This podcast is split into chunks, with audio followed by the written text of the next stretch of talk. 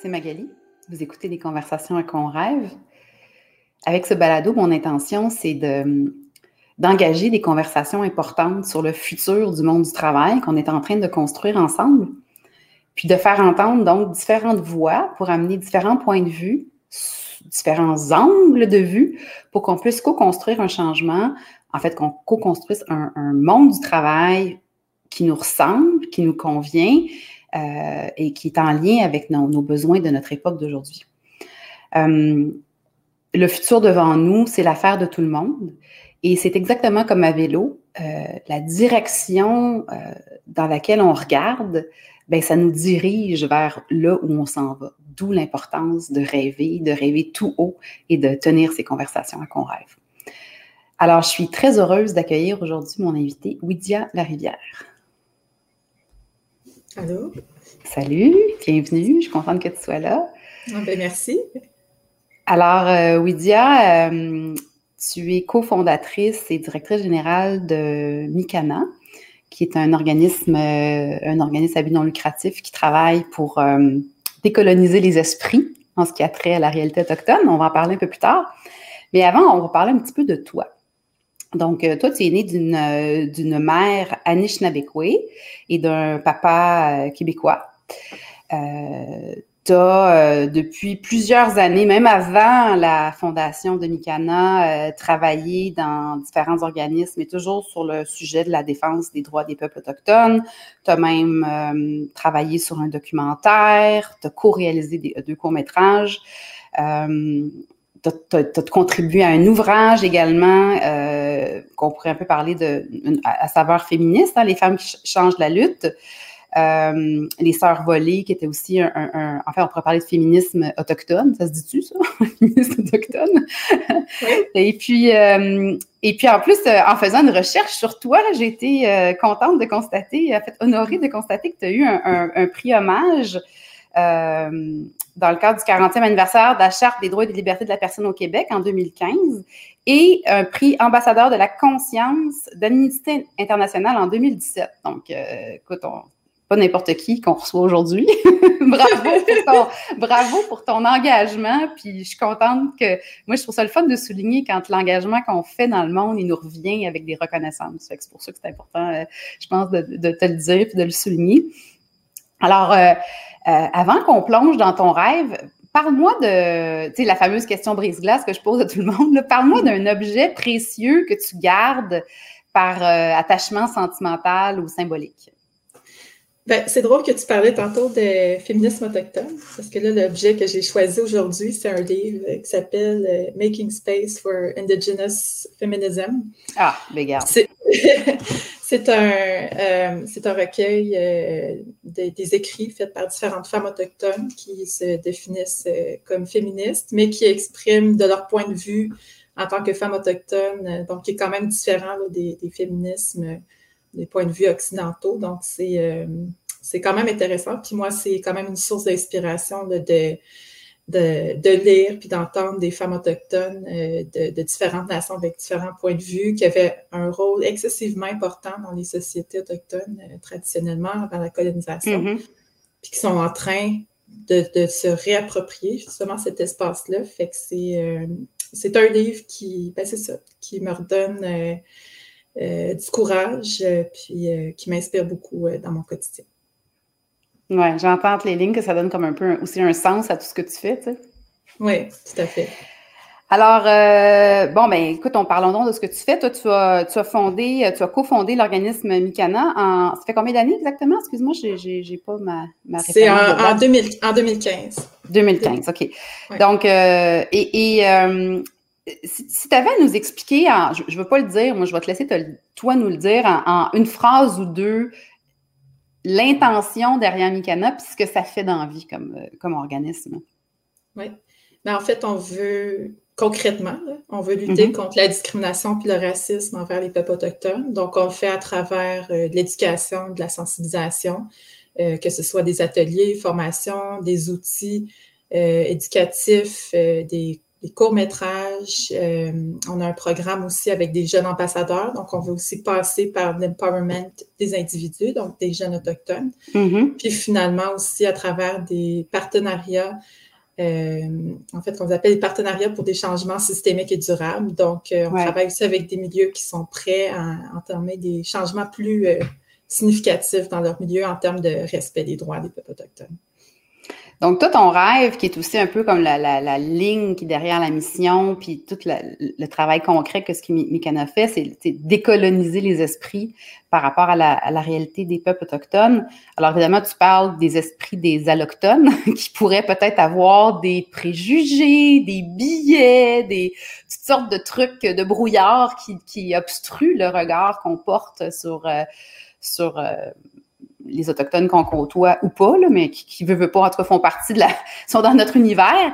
Euh, ça vient d'où ce rêve-là? Puis pourquoi tu rêves à ça? Tu sais, ça, ça, ça semble évident, mais je, je, je, veux ta réponse personnelle. Toi, ça, il vient d'où ce rêve-là? Puis pourquoi tu as décidé d'en faire en quelque part ta mission professionnelle? Là? Parce que tu aurais pu avoir ce souci-là d'un côté puis faire autre chose, mais tu as décidé vraiment de t'engager pleinement là-dedans. Mm-hmm. Bon, ben c'est sûr que là, plutôt, je parlais là, de le respect des droits des peuples autochtones, la lutte au racisme, la discrimination. Fait que je pense que globalement, c'est mon rêve qu'il qui mm-hmm. n'existe plus de, discrimination et de racisme envers euh, les peuples autochtones mais peut-être plus concrètement euh, moi personnellement quand ben c'est comme on en parlait plus tôt j'ai grandi dans deux cultures complètement différentes et j'ai souvent eu à jouer le rôle en tant qu'individu de d'encyclopédie euh, ambulante, là, puis de porter en tant qu'individu euh, ce fardeau-là. Mm-hmm. En guillemets, c'est pas toujours un fardeau euh, tout le temps, mais comme quotidiennement, dans mon quotidien, le fardeau d'éduquer le grand public sur les réalités autochtones parce que, bon, on vit dans un monde où est-ce que le, le cursus, le curriculum scolaire, euh, malheureusement, pas encore assez d'informations sur les réalités autochtones pour que le grand public soit suffisamment informé sur les notions de base euh, des réalités autochtones. Mm-hmm. Donc, c'est Mikana, l'idée vraiment, c'est de transférer ce fardeau-là qui peut être vécu par des individus autochtones, comme moi, je l'ai vécu, puis que je le vois aussi avec des autochtones. Tu sais, moi, là, je le fais aujourd'hui, c'est ma mission, euh, je le fais avec plaisir parce que c'est ça, c'est ma mission euh, personnelle, mais pas chaque individu autochtone, je pense, a envie de le faire. Fait c'est de mm-hmm. transposer cette responsabilité-là collectivement, puis que finalement, l'éducation euh, sur les réalités autochtones, ça devienne un projet euh, collectif, en fait.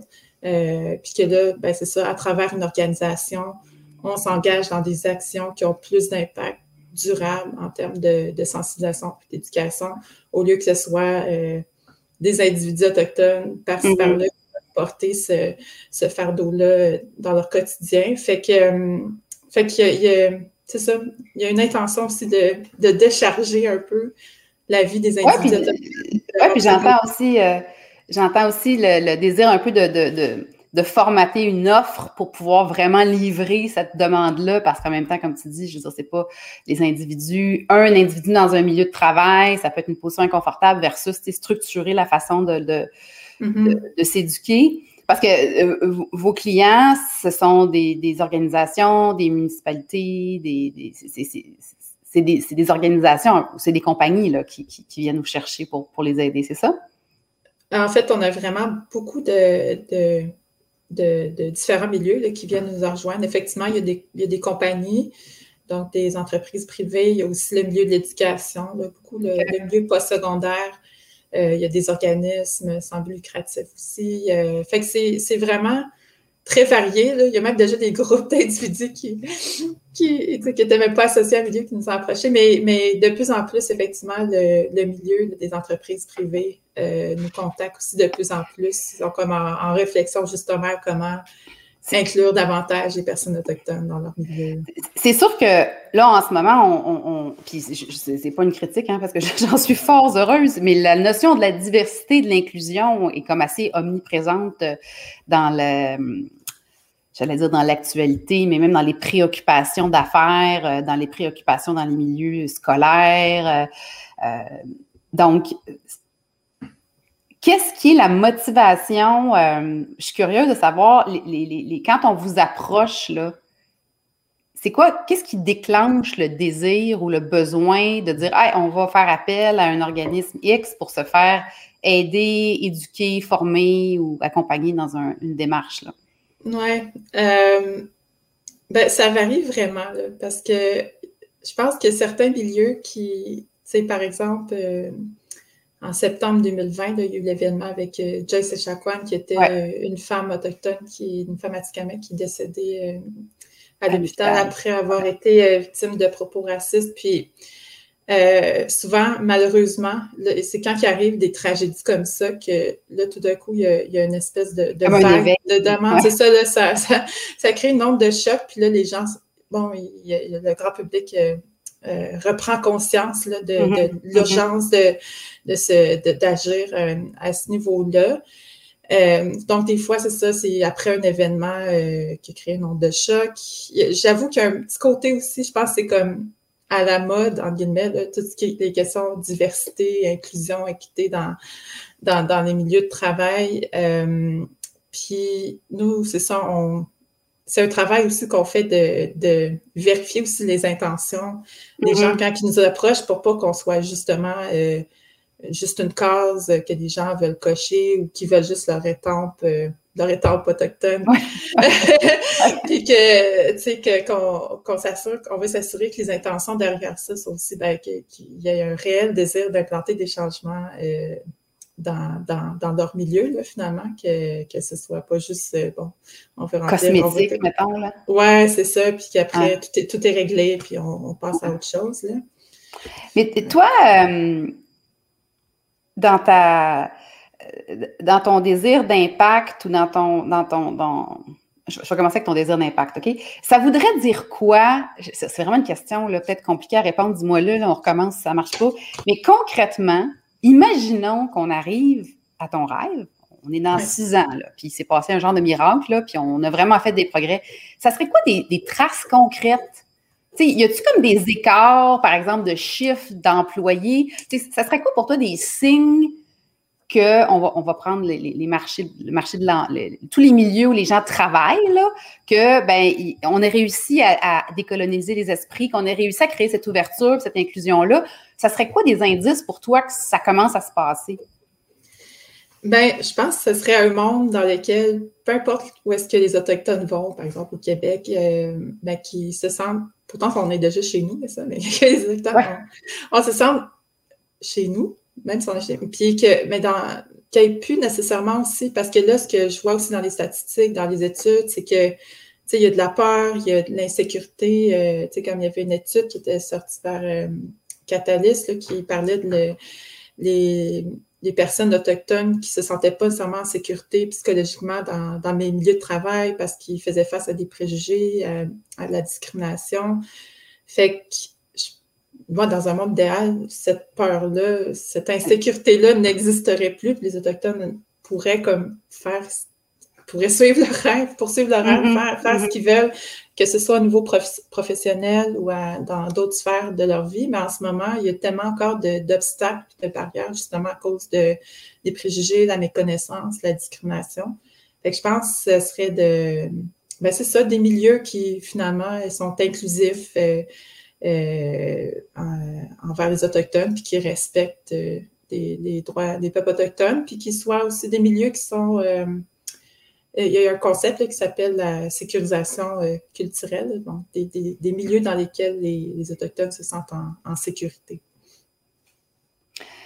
Donc, ce dont tu parles, ça serait entre autres des impacts très évidents chez l'expérience de la personne autochtone dans son milieu.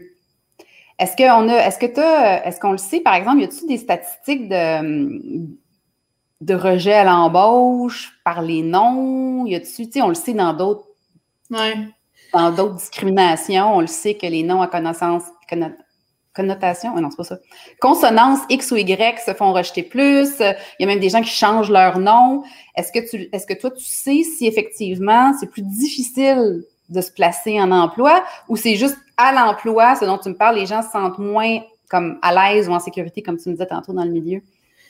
Euh, ben, je pense que la discrimination envers les Autochtones est vraiment généralisé. On l'a vu là, avec les différentes commissions d'enquête aussi qu'il y a eu dernièrement, la, commission vient, la commission de vérité et réconciliation, euh, que ce soit dans les services publics, ben, on parle aussi plus spécifiquement du, milieu de l'emploi. Il y en a encore malheureusement trop euh, de de discrimination à différents niveaux. Je n'ai pas tous les, chiffres euh, donc à, côté de moi en ce moment, mais si on, cherche euh, rapidement à peu près sur n'importe quoi, il va tout le temps avoir des statistiques qui, défavorisent les personnes autochtones et encore plus les femmes autochtones, donc les femmes autochtones qui vivent une double discrimination, c'est ça, en tant que femmes et autochtones euh, à la fois. Donc, euh, oui, malheureusement, c'est ça, la, discrimination est malheureusement comme assez généralisée. Là. Fait évidemment, comme dans tout sujet euh, de ce type-là, discrimination, des fois c'est envers les femmes, envers certaines religions, on, dit souvent que ça commence d'abord par, un, prendre conscience qu'il y a un phénomène, puis après ça, d'avoir comme de l'information, de s'éduquer, tu sais. Donc ici, je me dis, ben évidemment qu'on pourrait s'assurer d'éduquer les, enfants à l'école, comme tu disais, dans les cursus, avec mm-hmm. une version de l'histoire plus juste, et puis euh, euh, d'avoir ça dans la conversation. Euh, après ça, il y, a, les gens qui sont, qui sont déjà qui sont déjà sortis de l'école, qui eux sont peut-être pleins déjà de, de, mythes. c'est pas facile de faire un mythe, tu sais. Non. Bien, premièrement, il faut, faut le confronter, là, d'accord. Euh, mais là où je m'en vais avec mes skis, c'est que comment tu fais pour une personne qui s'éduquerait, qui ferait, ferait un atelier ou assisterait à une conférence virtuelle, puis prendrait conscience des incohérences dans les mythes que cette personne-là a dans sa tête. Fait donc là, tout d'un coup, devant la réalité que, eh boy, ce que j'avais en tête, c'était pas nécessairement la bonne version. Mais ça ne veut pas mm-hmm. dire que demain matin, cette personne-là va se comporter différemment dans sa vie de tous les jours. Tu sais, c'est la même affaire avec moi, mon domaine en, en, développement de leadership. C'est pas parce que je viens faire euh, une demi-journée avec une équipe, puis je leur parle des, des grands principes du leadership euh, moderne, euh, puis comment ça devrait marcher, que le lendemain matin, bang, c'est réglé. Puis donc, il y a comme un pas, tu sais, entre s'en rendre compte, s'informer, mais après ça, il faut marcher le chemin avec tout ça. C'est c'est compliqué, là. C'est un gros... Vas-y, excuse-moi. Non, non, c'est... Ben, en fait, c'était pour, euh, en fait, faire du pas sur ce que disais parce que tu as tout à fait raison. Les, ateliers, les formations, ce sont des premières étapes. Ça peut semer des graines, euh, mais ça ne vient pas tout régler. Mm. Du jour au lendemain, on ne réglera pas 500 euh, ans d'histoire de colonialisme. Un atelier de deux ans. mais, mais effectivement, ouais, les ateliers formation, c'est une première étape. Ben nous, on présente ça comme une première étape. d'ailleurs, Mikana, ça veut dire chemin en langue Anishinaabe, parce ah. que tout ce qui est le chemin de la décolonisation aussi, l'autochtonisation, pour nous, on considère que c'est un chemin, c'est pas une destination. Fait que c'est mm. pas quelque chose, une finalité, puis ensuite, comme on passe à autre chose. C'est réglé, mm. les ateliers et les formations, on les voit plus, bon, euh, dépendamment là, aussi du niveau des gens, parce qu'on a différents niveaux d'ateliers. Mettons comme le, niveau très de notion de base, ben, c'est sûr que c'est là pour semer des graines, puis peut-être suivre des formations ensuite un peu plus approfondies. Puis, on veut aussi que ça soit une source de, d'auto-réflexion, que ce soit au niveau mm-hmm. personnel, interpersonnel, mais aussi dans, dans, son milieu institutionnel, justement à faire une espèce de diagnostic. OK, qu'est-ce qui est problématique dans, dans notre milieu, puis qu'est-ce qu'on peut faire justement pour euh, mieux respecter les droits des peuples autochtones, mieux les inclure dans notre milieu, c'est pas obligé, tu sais, comme on comprend aussi, nous autres, que c'est des choses qui ne changent pas non plus du jour au lendemain. Tu sais, comme autant il y a eu 500 euh, ans d'histoire de colonialisme, on ne changera pas en une semaine. C'est euh, mhm. un milieu complètement, là. Fait que c'est pas à pas. C'est un, un, chemin, comme tu dis. Oui, c'est ça, un chemin, un processus. tu me fais réaliser quelque chose, Widia, qui est vraiment, euh, qui est vraiment important, c'est que je travaille beaucoup dans le contexte du changement, OK? Puis mm-hmm. quand tu regardes le côté humain du changement, ben un humain va changer ou va, se transformer ou évoluer parce qu'il décide dans son cœur, en quelque part, de s'ouvrir à ça. Fait que, tu sais, même en changement organisationnel, si tu n'arrives pas à comme toucher et à faire cette ouverture-là chez une bonne masse d'individus, des bonnes chances que ton changement ne marche pas. Fait que mm-hmm. ce que tu nous racontes depuis tantôt, ce que j'entends, c'est que ces ateliers-là, ces formations-là, ces premiers contacts-là sont comme des portes d'entrée pour créer cette ouverture-là. Puis c'est après que là, tu peux décider de te mettre en marche sur le fameux chemin dont, dont tu nous parles.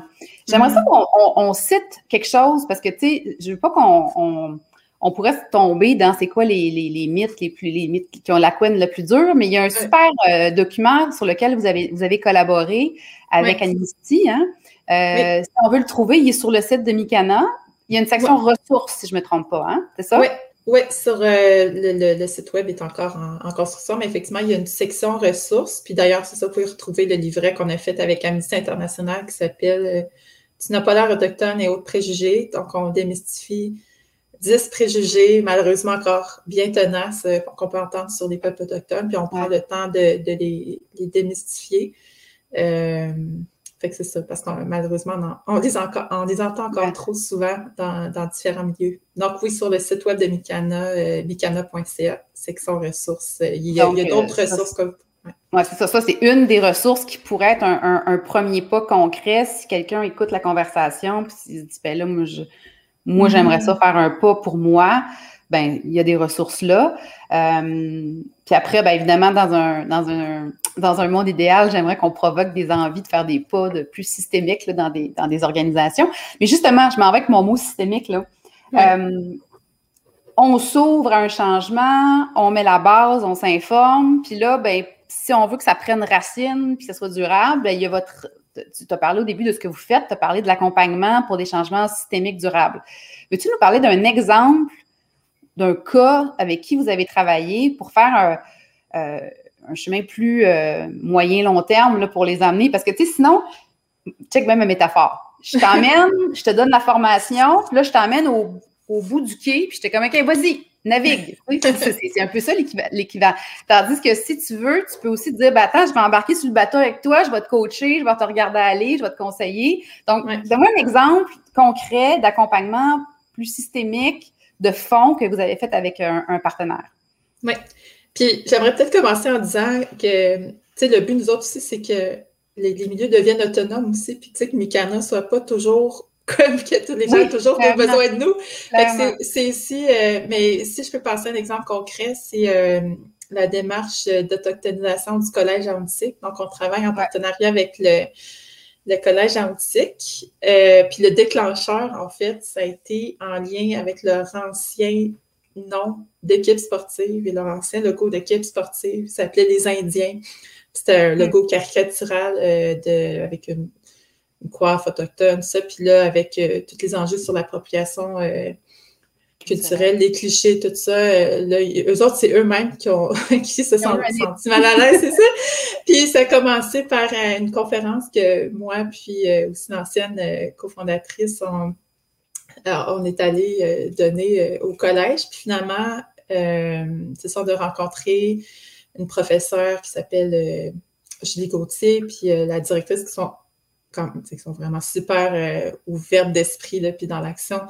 Puis, euh, tranquillement, ben, c'est ça, ça l'a mené à, un partenariat vraiment euh, plus large entre euh, Mikana puis le Collège antique, qui a commencé sur un, projet de trois ans, puis qui continue, en fait, encore aujourd'hui. Puis, il y a vraiment différents volets. Donc, c'est sûr qu'il y a le volet, donc, sensibiliser les membres du personnel puis les étudiants du collège, mais il y a aussi toute une réflexion, par exemple, comment rendre le collège plus sécuritaire culturellement pour les étudiants autochtones. Comment, comment faire en sorte que le milieu soit aussi euh, accueillant pour euh, des, étudiants autochtones? Euh, là, on est dans une séance, on va avoir une séance, des séances de travail avec des professeurs qui veulent décoloniser leur plan de cours, puis intégrer davantage les questions autochtones dans leur plan de cours. Puis souvent, on a tendance à penser automatiquement au cours d'histoire, mais dans le fond, mm-hmm. dans pas mal tous les domaines, il y a, plusieurs comme il y, a, plusieurs connaissances vraiment euh, pertinentes aussi à, intégrer en termes de réalité autochtone euh, dans, dans son plan de cours, euh, que ce soit des lectures, tout ça, fait que fait qu'on travaille avec les professeurs à ce niveau-là. Puis, puis on réfléchit aussi à comment développer des outils des espèces de trousses d'outils pour les professeurs qui, qui, vont pouvoir aussi utiliser dans plusieurs années.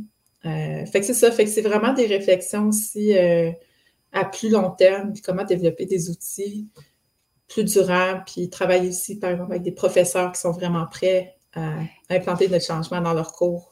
là, c'est peut-être des questions confidentielles, si c'est le cas, tu me le dis, mais est-ce qu'ils ont pris des mesures pour être capables d'avoir des résultats concrets? De...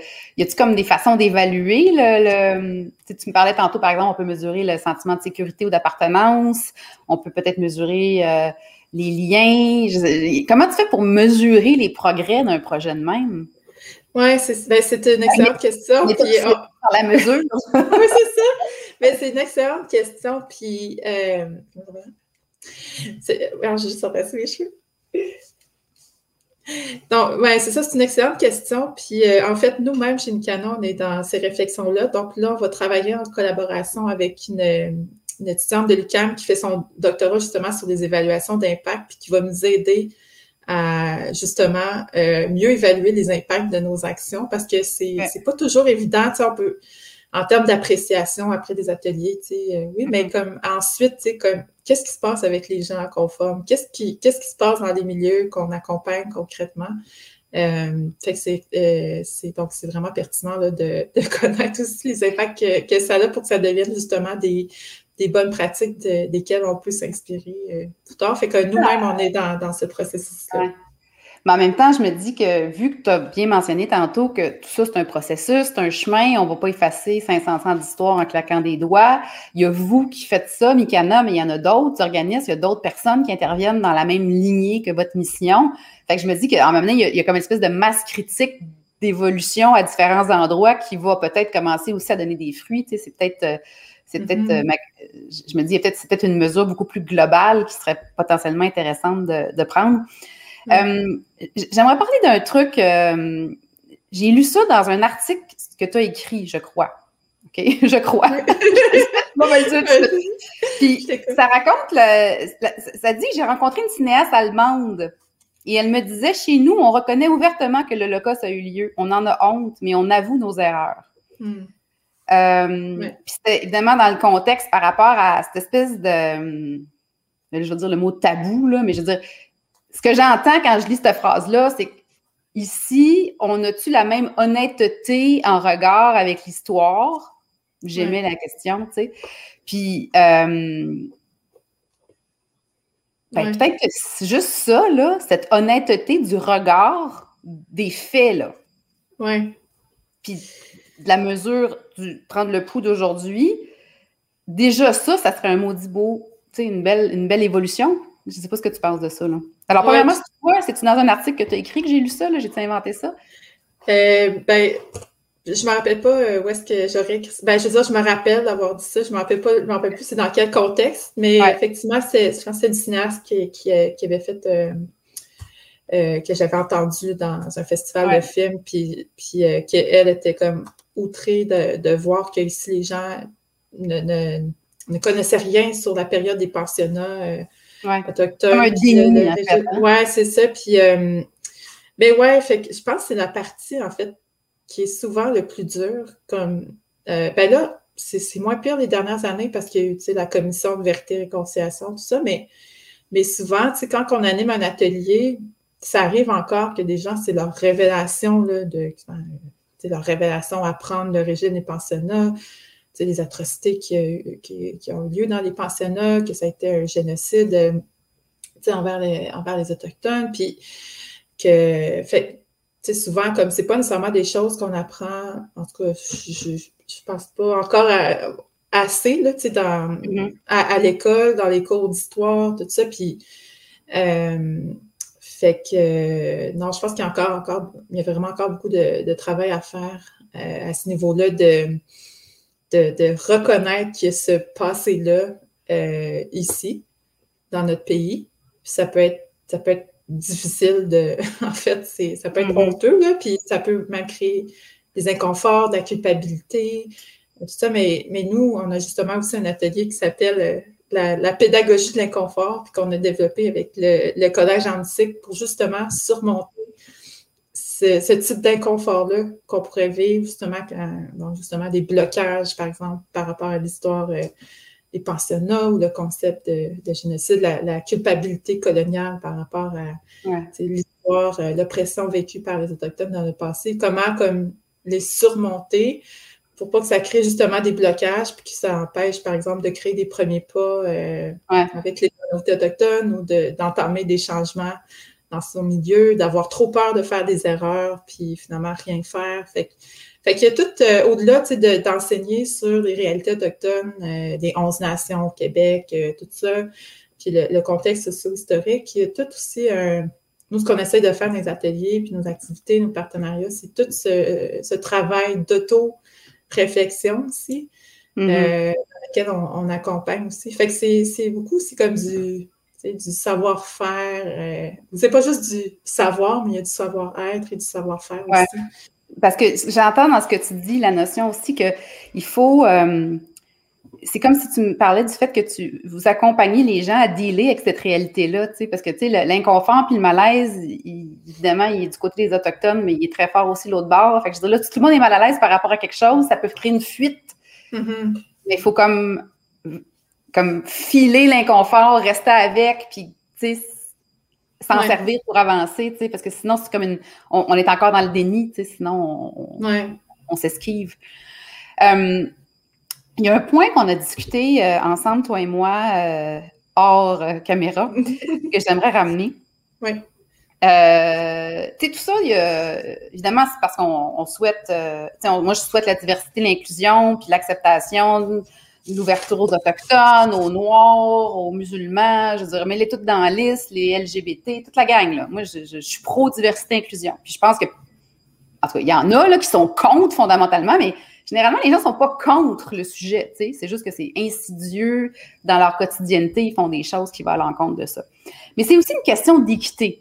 Dans le cas euh, précis des, Autochtones, comme tu as dit tantôt, on, voudrait se sentir chez nous, puis là, tu as dit, ben, on est chez nous. Donc, euh, on peut-tu comme cohabiter sereinement avec nos, nos colocs de, qui datent pas d'hier? Et donc, c'est une question d'équité. Puis là, ce que je vais amener sur le sujet, c'est la notion d'iniquité euh, dont tu m'as parlé par rapport à, entre autres, exact, un, exemple très concret, du montant d'argent investi sur un enfant autochtone, éducation, santé, compagnie, et un enfant allochtone. Il y a un écart, évidemment, qui varie d'une région à l'autre, mais, mais il, y a, il y a quand même un écart important. Oui. Ça veut dire euh, quoi, ça? Ça veut dire que... ben, c'est ça. Ben, les enfants autochtones? c'est ça, ben là, c'est là qu'on parle, c'est comme vraiment le niveau, euh, tu sais, c'est rendu comme au niveau systémique, mais puis là, ça, ça a été le, sous-financement chronique, en, fait, de, de, l'éducation dans, les communautés autochtones a été, en fait, il y a une femme qui s'appelle, une, avocate autochtone qui s'appelle Cindy Blackstock, euh, ouais. Le craint d'organisme, elle a carrément poursuivi le gouvernement fédéral en cours pour discrimination envers les enfants autochtones. Et elle a gagné, mais là, ça, je raconte ça, ça a pris c'était des années des années de travail, puis ça fait seulement quelques années là, que, que, qu'il y a eu le jugement euh, en cours, mais c'est ça, ça a été reconnu par le tribunal euh, canadien des droits de la personne que le gouvernement canadien était discriminatoire, en fait, est discriminatoire envers les enfants autochtones. Puis ça, c'est notamment au niveau de l'éducation. Donc, euh, le, par tête d'enfants autochtones, les enfants autochtones euh, ont moins d'argent du gouvernement euh, que, par exemple, un, un, enfant québécois qui reçoit de l'argent du niveau provincial, mais là, c'est parce que... on parle du financement des écoles, on parle de l'accès à des soins, euh, l'accès à des orthopédagogues, des affaires de même. Euh, euh, on peut même parler quasiment, je, là, je déblatère, je me trompe peut-être, mais comme l'offre à l'école, la qualité à la bibliothèque, des, tout, tout ce, qui, ce qui est l'enrobage mm-hmm. de l'école. Euh, mais c'est intéressant de savoir que ça a eu lieu puis que la, dame en question, euh, Cindy Blackstock, a, gagné sa cause, mais je t'entends, là, tu parles, tu parles pas au passé, donc c'est encore, encore une réalité aujourd'hui. Oui, c'est ça. Ben, je suis pas au courant de, de, de, tout genre, les, développements depuis le jugement, mais je sais que, que il y avait eu des, certaines critiques par rapport au gouvernement qui ne répondait pas assez rapidement, justement, pour corriger les erreurs en lien avec ce jugement-là.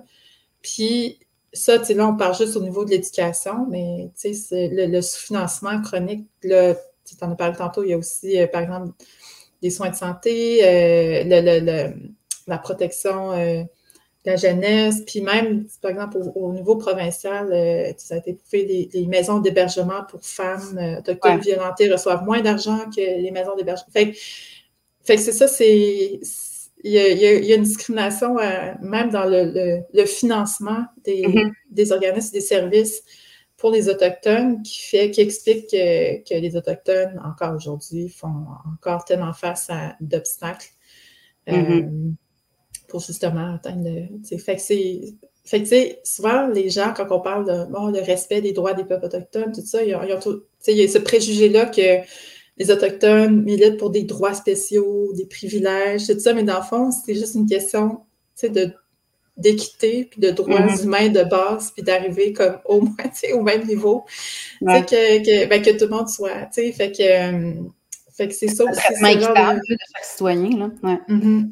Puis en même temps, je me dis aussi, c'est que, je veux dire, bien évidemment, là, je pense que l'éducation, puis l'importance de, de reconnaître l'histoire, de reconnaître la réalité, puis de faire des pas, est, beaucoup du côté des allochtones. Mais en même temps, on peut, si on investit, puis si on fait des pas, l'autre bord, tu sais, l'idée, c'est que les deux avancent ensemble, puis se rejoignent au milieu, là, tu sais, c'est, c'est, c'est, fait que c'est, euh, c'est, c'est critique que de savoir que la, même la base n'est pas faite pour, pour, euh, pour les, les le filet mm-hmm. social auquel les citoyens de notre pays, théoriquement, devraient s'attendre euh, dans un traitement équitable.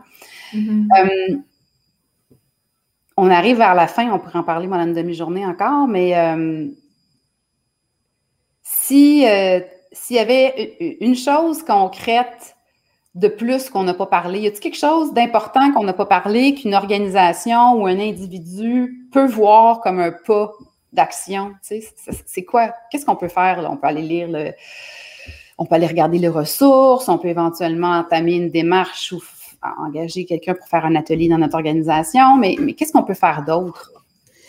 Euh, ben, il, y a, tellement de choses qui, euh, qui à faire. Fait que c'est sûr, euh, tu l'as mentionné, c'est comme aller consulter des ressources. il, y en a, y en a déjà sur le site web de Mikana, puis sur le site web de d'autres organismes autochtones. Fait que déjà, s'auto-éduquer sur les réalités autochtones, c'est, je veux dire, il y a tellement de choses à apprendre, puis dépendamment de nos champs d'intérêt, que ce soit la musique, la science, euh, la littérature, euh, il y, a tellement de choses à, découvrir, au-delà de mm-hmm. réalités autochtones 101. Euh, d'appuyer les organismes autochtones dans, dans leur démarche, là, que, tu sais, souvent, tu sais, des groupes de femmes, ah, on veut faire un, truc pour les femmes autochtones, qu'est-ce qu'on peut faire? Je dis, ben, Femmes autochtones du Québec organisent déjà des, initiatives, puis, euh, fait que suivez aussi euh, dans les médias sociaux les, les, les, organismes autochtones qui organisent déjà euh, des initiatives, justement, pour le respect de leurs de, leurs droits, qui ont déjà des pistes de solutions, parce que ça, c'est une erreur aussi que, un piège dans lequel euh, des personnes autochtones pourraient euh, faire, c'est d'arriver déjà avec des solutions euh, toutes préfaites pour le milieu autochtone sans avoir consulté mm-hmm. le milieu autochtone. Fait, suivez les, organismes autochtones, c'est eux, en fait, les, personnes, les, groupes, les organismes autochtones qui ont les, pistes de solutions. c'est pas un bout qui réfléchissent, là. oui, c'est ça. puis, puis, puis euh, ouais, c'est ça. C'est, je Mais une chose, euh, Widia, là, c'est probablement vrai pour tout type de discrimination, mais ici, on se mettait à se, à se regarder un peu plus, tu sais? Pas le devenir complètement parano, puis de toujours passer au tamis à chaque fois qu'on ouvre la bouche, mais d'être un peu plus conscient, puis de, nous-mêmes attraper nos, nos, préjugés, nos billets, nos, nos, nos, paroles qui sont peut-être pas les bonnes, puis de... Mm-hmm. Ben, j'ai entendu quelqu'un dire à un moment donné, ben, les gens ils trouvent ça bien inconfortable, mais tu sais quoi, c'est parce que ça fait partie du processus, cet inconfort-là. Non, c'est ça, tout à fait. Je pense que c'est comme d'être, tu sais, comme nous, des fois, on a nos ateliers sur les biens conscients, tout ça. Nous-mêmes, les animatrices, on arrive en toute humilité, en, en, reconnaissant que même nous, euh, même moi, en tant que personne autochtone, je peux avoir des biais inconscients envers d'autres groupes. Je ne suis pas parfaite non plus. Puis c'est. Euh, c'est ça, on n'est pas là non plus pour culpabiliser ou euh, faire sentir mal qui que ce soit. C'est vraiment plus une question de prendre conscience puis de se responsabiliser par rapport à, tout ça. Fait y a vraiment le, mot responsabilisation que moi j'aime utiliser. Le but, c'est pas de. C'est vraiment pas de culpabiliser puis de de, passer son temps à pointer du doigt, tout ça. C'est vraiment comme OK, là, on fait face à cette situation-là.